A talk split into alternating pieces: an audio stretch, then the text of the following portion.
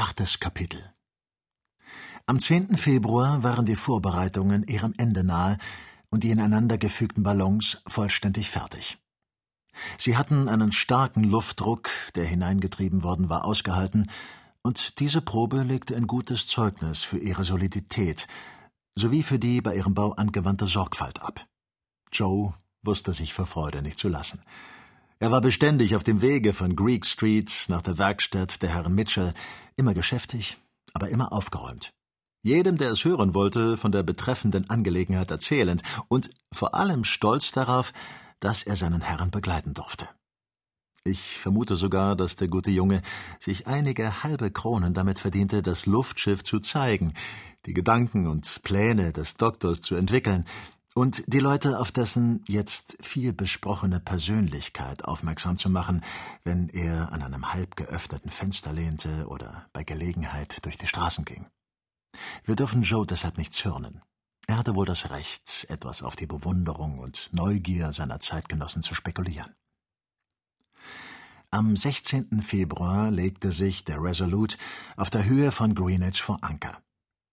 Es war ein Schraubendampfer von 800 Tonnen Last und ein guter Segler, der zuletzt den Auftrag gehabt hatte, die Expedition von Sir James Ross nach den Polargegenden von neuem mit Proviant zu versorgen.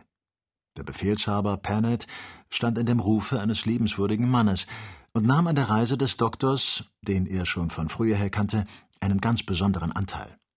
Pennant hätte eher für einen Gelehrten als für einen Soldaten gelten können, Trotzdem führte sein Fahrzeug vier Schiffskanonen, die jedoch nie jemandem etwas zuleide getan und nur den Zweck hatten, bei den allerfriedlichsten Gelegenheiten Spektakel zu machen.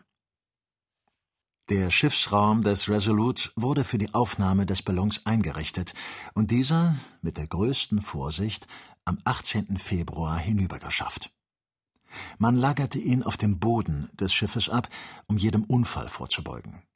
Die Gondel nebst Zubehör, die Anker, Stricke, Lebensmitteln sowie die Wasserkisten, welche nach der Ankunft gefüllt werden sollten, alles wurde unter Fergusons Augen gestaut.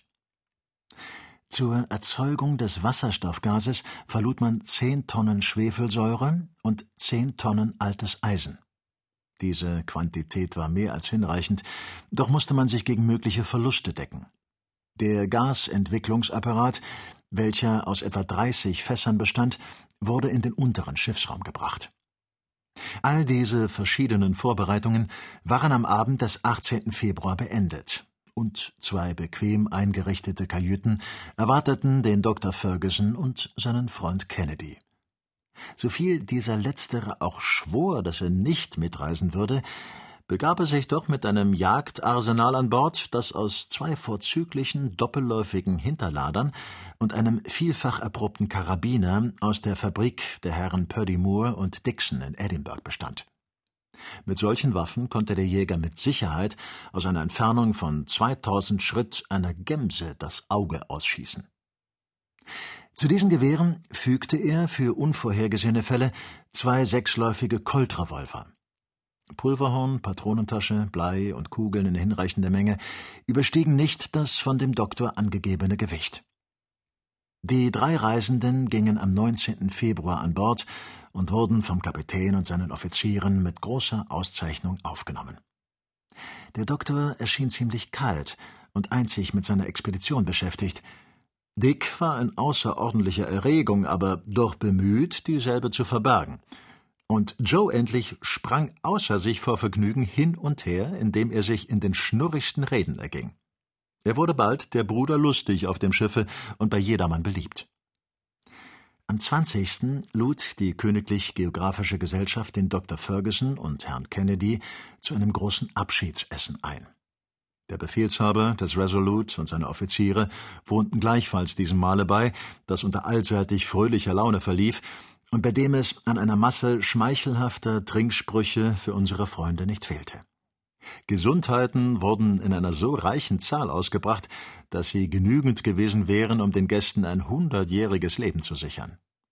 Sir Francis führte mit mäßiger, aber würdevoller Rührung den Vorsitz. Zu Herrn Dicks großem Missfallen erhielt auch er sein reichliches Teil von diesen Glückwünschen. Nachdem man auf den unerschrockenen Ferguson, den Ruhm Englands, getrunken hatte, durfte man nicht verabsäumen, auf den nicht minder heldenmütigen Kennedy, seinen kühnen Begleiter, zu trinken.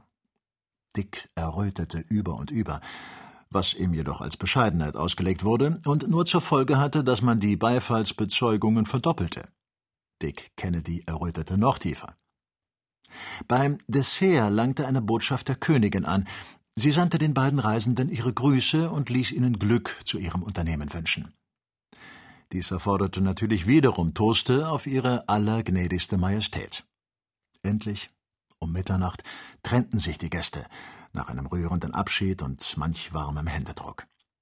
Die Boote des Resolute warteten an der Westminsterbrücke, der Kommandant nahm in Gesellschaft seiner Passagiere und Mannschaften darin Platz, und der Strom der Themse brachte die Gesellschaft schnell nach Greenwich. Um ein Uhr lag alles an Bord in tiefstem Schlafe. Am Morgen des 21. Februar um drei Uhr früh waren die Kessel geheizt, um fünf Uhr lichtete man die Anker, und unter dem Druck der Schraube steuerte der Resolute der Mündung der Themse zu. Wir brauchen nicht erst zu sagen, dass die Unterhaltung an Bord sich einzig und allein um die Expedition des Dr. Ferguson drehte. Wenn man ihn sah oder über die Unternehmung sprechen hörte, so flößte er ein solches Vertrauen ein, dass bald niemand, der Schotte ausgenommen, den Erfolg seiner Expedition in Frage stellte. Während der langen, unbeschäftigten Stunden der Reise ging der Doktor mit den Offizieren einen förmlichen geographischen Kursus durch.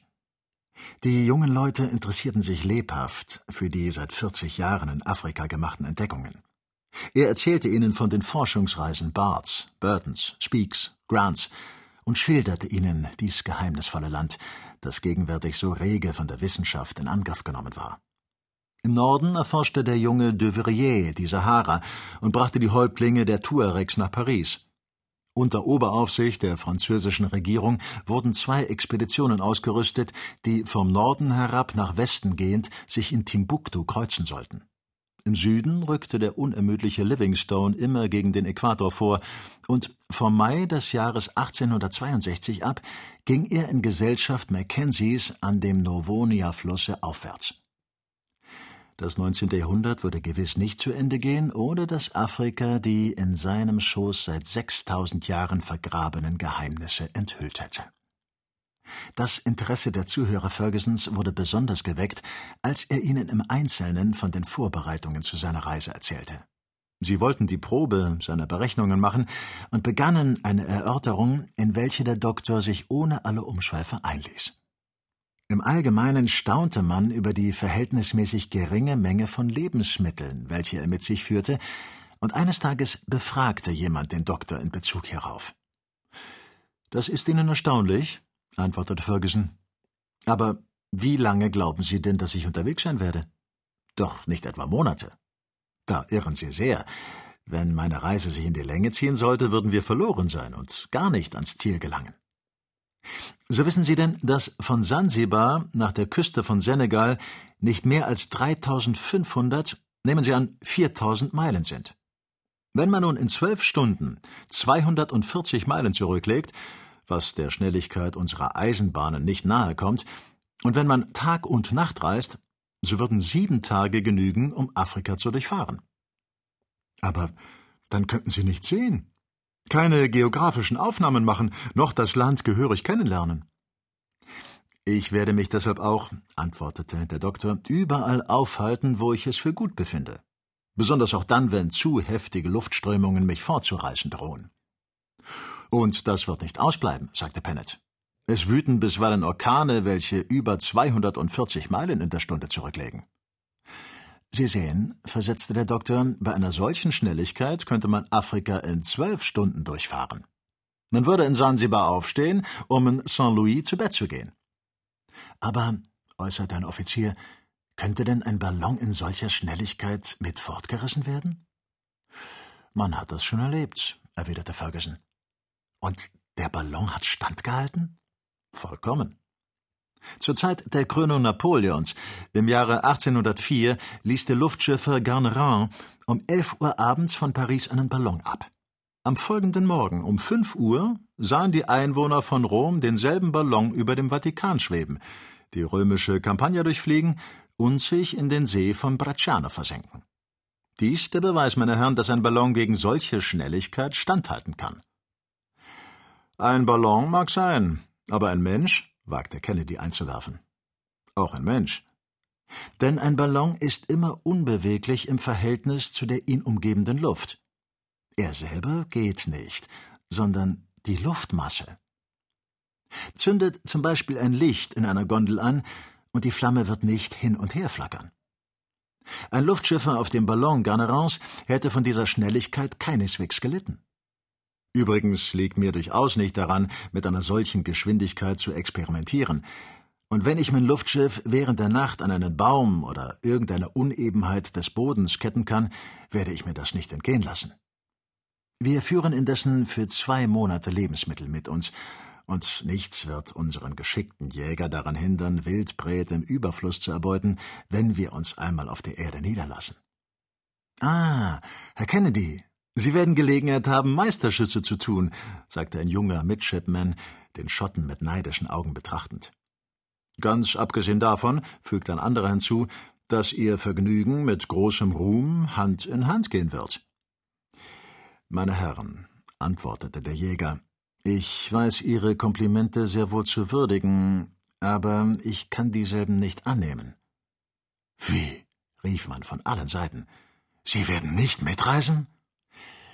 Ich werde nicht reisen. Sie wollen den Dr. Ferguson nicht begleiten?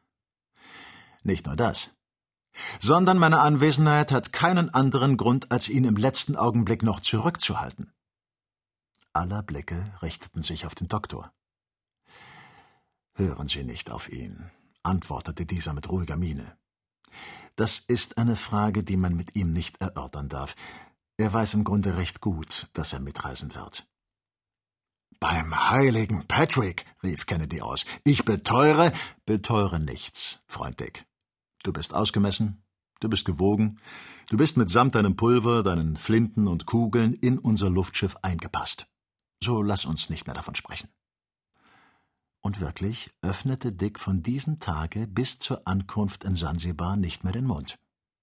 Er sprach ebenso wenig von der Reise wie von etwas anderem. Er schwieg.